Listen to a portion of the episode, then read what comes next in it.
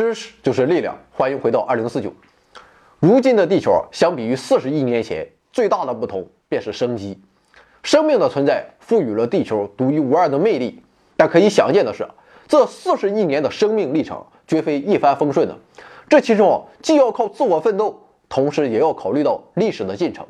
而这一奇迹的创造与生命的八大发明更是有着莫大的关系。这八大发明既是生命顽强的自我奋斗，也是历史进程的必然产物，同时又反过来极大的推动了生命历程。那么这八大发明都是什么呢？接下来几天，我们就利用一个小系列节目来为大家展示生命无与伦比的创造力。第一大发明便是生命之源 DNA，发明于三十八亿年前。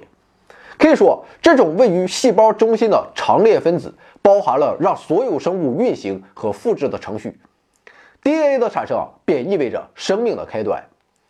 DNA 啊是一种长链聚合物分子，组成单位为四种脱氧核苷酸啊，分别是胞嘧啶、胸腺嘧啶、鸟嘌呤、腺嘌呤，用字母表示就是 CTGA。它们依次排列就组成了 DNA 分子。而基因就是 DNA 上具有遗传效应的一个片段。那么我们可以这样看待，在 DNA 上三个字母就组成了一个单词，而若干个单词连接起来就成为了基因。每个基因被激活后啊，就会开始产生特定的蛋白质。那么蛋白质的重要性就不言而喻了。如果把生命体看作是一栋建筑物的话，那么蛋白质啊就既是砖块也是建筑工人。有些蛋白质啊用于构建细胞。有些则能协调化学反应，帮助细胞吸收能量、产生能量、实现运动。那么，除了产生蛋白质这一特性外，DNA 啊还有一大特点，那就是它们可以自我复制，也就是说，它们能够制造出一个自己的副本。那么，在繁殖的过程中，生命程序正是通过这样的复制传递给了后代。比如说，某些单细胞的原始生物，它们依靠分裂来进行繁殖。母细胞一分为二，成为了两个子细胞，它们也都各自继承了一份生命程序。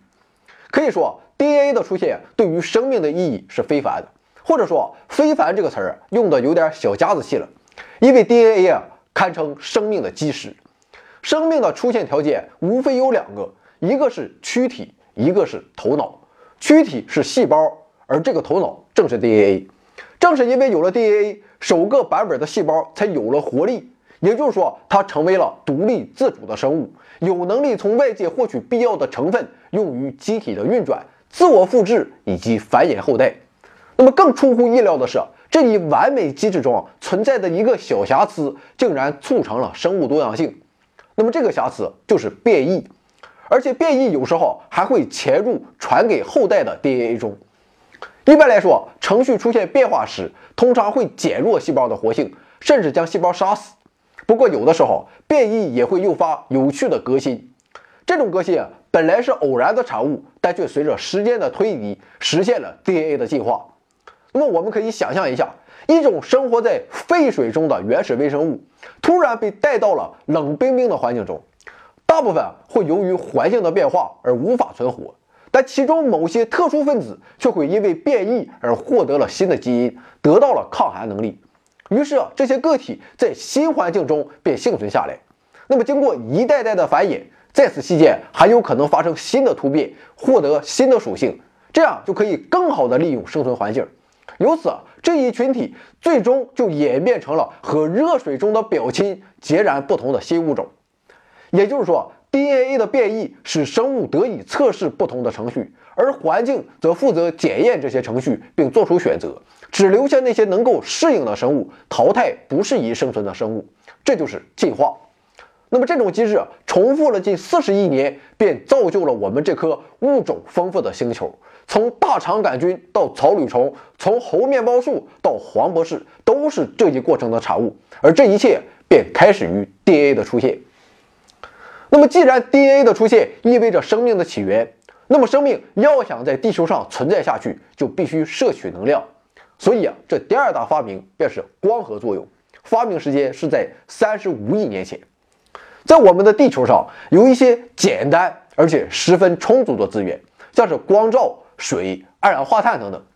光合作用这一化学过程，正是利用它们来制造能量分子。它使得细菌这种单细胞生物得以在全球各大洋的海面上蔓延。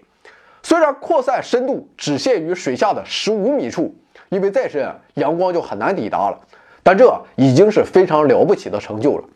因为在光合作用发明以前，这些区域几乎没有任何生物存在，而更古老的细菌则要从氨或硫化氢中摄取必要的能量。